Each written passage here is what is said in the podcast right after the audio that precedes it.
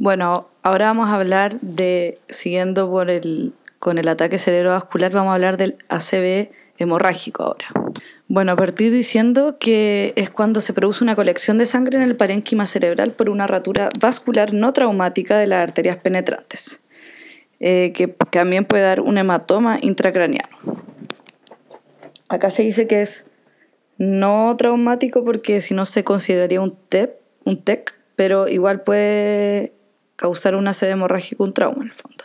Es más frecuente en hombres que en mujeres, em, pero igual uno debe pensar en los dos. Y en un hombre, por ejemplo, el paciente de riesgo va a ser un hombre joven con una hemorragia intracraneana más profunda, en cambio las mujeres va a ser una mujer vieja con una hemorragia intracraneana superficial por una angiopatía amiloidea, por ejemplo. Y tiene un mal pronóstico dentro de los ACV. Eh, hay 40% de mortalidad a los 6 meses y un 30% queda con discapacidad a los 6 meses. De hecho, solo un 30% queda sin secuelas. Entre los principales factores de riesgo tenemos tabaco, eh, la hipertensión, sedentarismo, alcohol, obesidad central, dieta poco saludable. Y por ejemplo, eh, un trastorno del colágeno también puede producir un aneurisma que también da pie a una hemorragia. Las etiologías son siete, básicamente. La primera está la hipertensiva, que es la causa número uno por lejos, donde hay un daño por una presión alta a vasos eh, constantemente, los que le hace más propenso eh, a romperse. Un 50% de estos de acá se producen en el putamen y la cápsula, lo que causa compromiso de conciencia, vómito, cefalea, hemianopsia armónica, hemianestesia y desviación de la mirada al lado de la lesión.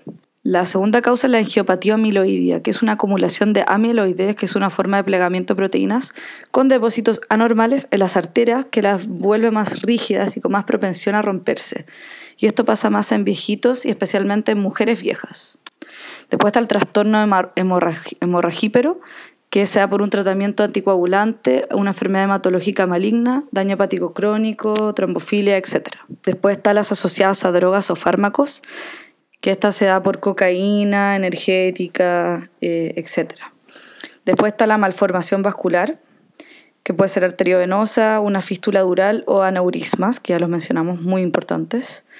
Eh, después puede ser por sexta etiología vasculitis y arteriopatías, como por ejemplo el síndrome de vasoconstricción cerebral reversible por aminos vasoactivas, por ejemplo. Y después están los tumores primarios o metástasis.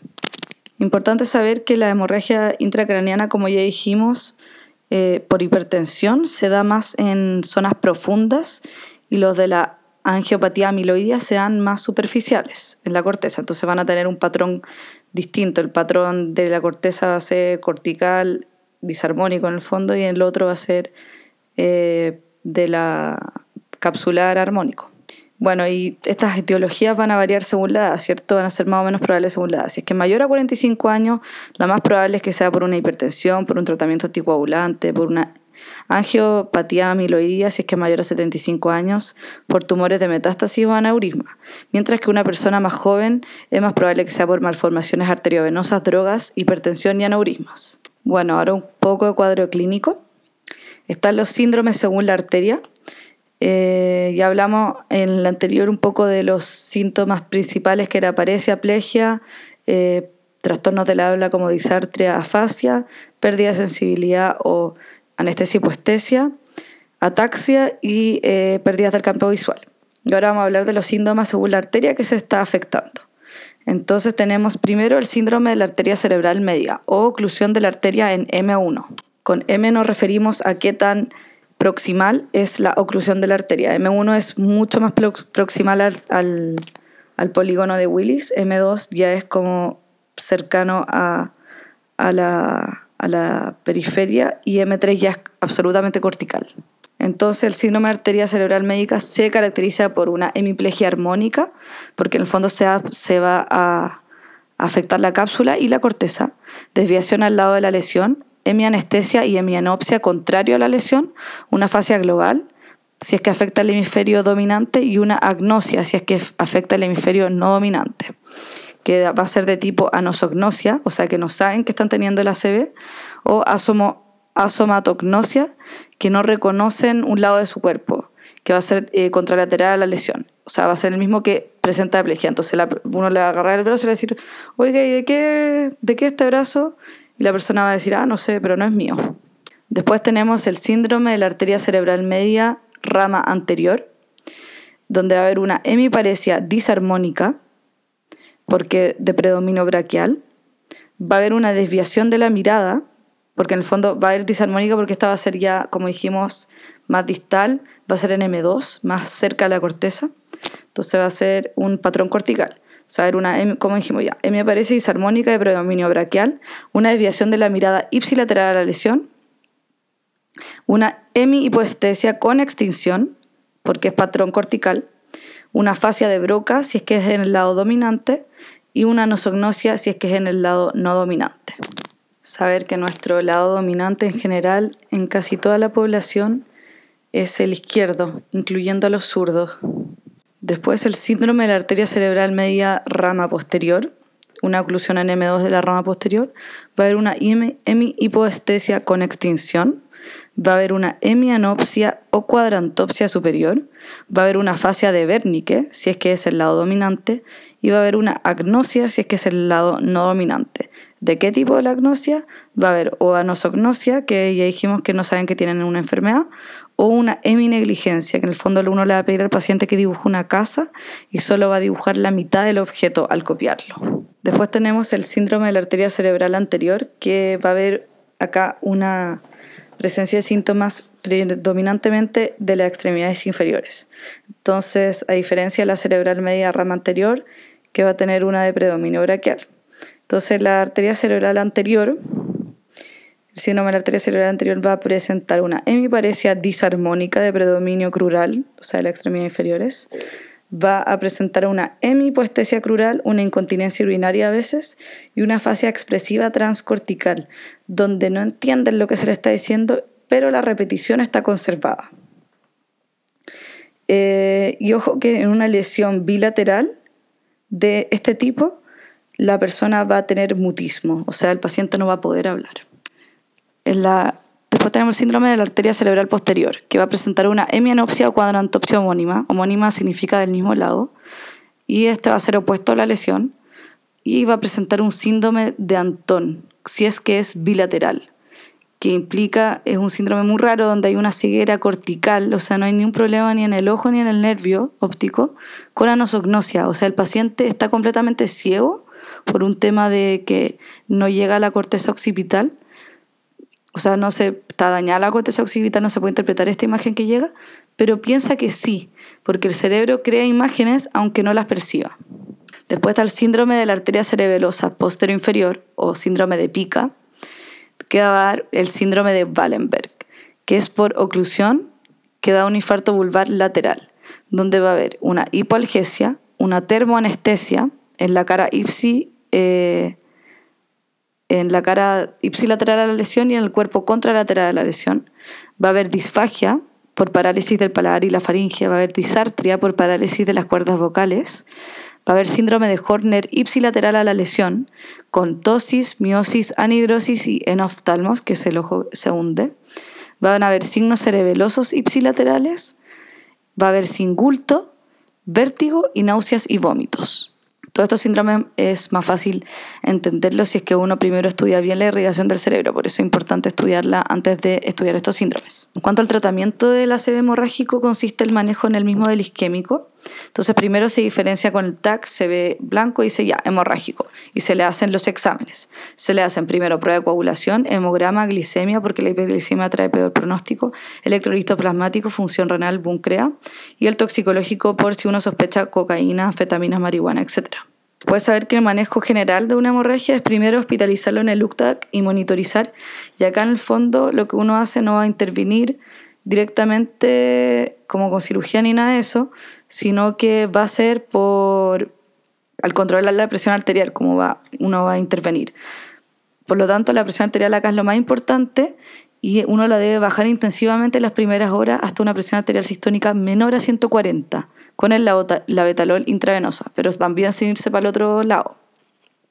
Bajar la presión intensivamente en este tipo de pacientes hace que haya menos discapacidad, porque el 30% de la hemorragia intracraniana crece en las primeras 24 horas. Después, saber otras medidas generales que hay que tomar. Hay que darle una tromboprofilaxis con heparina desde el segundo o cuarto día eh, para no aumentar el riesgo de sangrado. No se deben usar anticonvulsivantes ni corticoides. Eh, y hay que después tratar cualquier trastorno de coagulación que tenga. O sea, si la persona tiene una trombocitopenia, transfundir plaquetas. Si tiene eh, hay que cancelar cualquier uso de anticoagulante. O sea, si usa heparina, se le da protamina para revertir. Si usa warfarina, se le, que es un inhibidor de la vitamina K, se le da la vitamina K y plasma. Si es un NOAC, se da un concentrado de complejo protrombínico. Y si ocupa aspirina, se deben transfundir plaquetas. Ojo, la cirugía solo está indicado si es que hay una hemorragia intraventricular o una hidrocefalia porque ahí uno debe hacer un drenaje externo, porque si no la persona se le va a empezar a acumular líquido eh, cefalorraquídeo en el cerebro por un, tapón en el fondo, digo, en el sistema de, la, de los ventrículos. También se hace cirugía en hemorragia cerebelosa, se le hace una cranotomía y en malformaciones vasculares eh, como tratamiento quirúrgico post-hemorragia en el fondo, para que no vuelva a ocurrir. Importante saber que solo se dan estos casos, o sea, hemorragia intraventricular, hemorragia cerebelosa y malformaciones vasculares, porque evacuar hematomas, porque sí, no tiene evidencia de que beneficio, incluso puede quedar peor la persona, así que no se hacen a menos que sean en estas tres condiciones que dijimos. Y ahora hablando un poco de pronóstico en general de los ACV, saber que el ACV isquémico un 30% muere, un 20% queda con discapacidad y un 50% queda independiente. El ACV por un hemorrágico, un 30% muere, un 30% queda dependiente y un 30% eh, es independiente. Y la hemorragia supraracnoidea tiene la mitad muere eh, y la mitad queda vivo donde de esos solo un 5% quedan dependientes y un 45% queda independiente. O sea, la hemorragia subaracnoidea es lejos la peor de todas en ese sentido, el peor pronóstico. Y finalmente vamos a hablar un poco de lo que es un ataque isquémico transitorio o TIA, eh, porque hay que saber diferenciarlo de un ACV isquémico. Es un episodio neurológico transitorio causado por una isquemia focal sin infarto agudo, o sea, isquemia sin infarto. ¿Y esto cómo se evidencia? Con imágenes sin alteración, idealmente una resonancia magnética. Entonces el 90% dura menos de 10 minutos, pero técnicamente la definición es menos de 24 horas, pero la mayoría dura menos de 10 minutos incluso. Y también se tiene otra que es de menos de una hora. Eh, es importante por ser un diagnóstico, por ser, para dar un diagnóstico de tratamiento precoz, y siendo una urgencia, porque sirve para prevenir eh, posteriores ACVs. El cuadro clínico eh, puede ser una hemiparesia o torpeza unilateral, en un 50%, síntomas sensitivos unilaterales como hipoanestesia en un 35%, disartria en un 23%, amaurosis fugax es un 18%, afasia en un 18%, una inestabilidad o ataxia en un 12%, hemianopsia en un 5% y diplopia en un 5%. La amaurosis fugaz Fugax es un trastorno visual monocular transitorio que se da por una isquemia transitoria de la retina, que viene de la irrigación de la carótida interna de la arteria cerebral media. Entonces es como un reflejo un poco de esa perfusión. Y puede darse como ceguera, como pérdida de forma y contornos, como visión borrosa o visión de vidrio esmerilado o agua sobre vidrio. Y en el fondo, eh, el TIA o la amaurosis fugaz son indicadores de que se viene prontamente un ACV isquémico, por lo que se hospitalizan. Se hospitaliza la paciente o el paciente y se usa el score ABCD2 que da riesgo de ACV a 7 y a 30 días. Esta considera age, mayor a 60 años da un punto, menor a 60 0, blood pressure, que si es mayor a 140-90 un punto, clinical symptoms, que si es parecida da dos puntos, alteraciones del lenguaje 1, y eh, D2 de diabetes, que en el fondo, si es que la tiene, da un punto, y D de duración también, si es que es mayor a una hora da dos puntos y si es que es entre 10 y 60 minutos da solo un punto. Y eh, lo que da esto es que si hay más de tres puntos, uno tiene un, se hospitaliza y entre 5 y 6 puntos uno tiene un 20 al 30% de riesgo de ACV a los 7 y 30 días. Ojo, no es un TIA, una cefalea, un compromiso de conciencia, una lipotimia, una debilidad general, una amnesia, confusión, mareo o vértigo aislado. No lo es. ¿Y cómo, cuáles son los diagnósticos diferenciales de un TIA? Una arteritis temporal, por ejemplo, que puede producir como una ceguera es más grave eso porque es más permanente. Una aura migrañosa, una aura de crisis epiléptica o un desprendimiento de retina. Esos son los cuadros parecidos a un TIA. En cuanto al manejo del TIA, hay que hacer una ecodoppler carotidia y endarectomía si es que corresponde, que ya dijimos los criterios antes. Y farmacológico se le da atorvastatina, se le da aspirina y se le da un antihipertensivo, más un control después eh, en un par de meses. Y eso con ACV hemorrágico isquémico XD.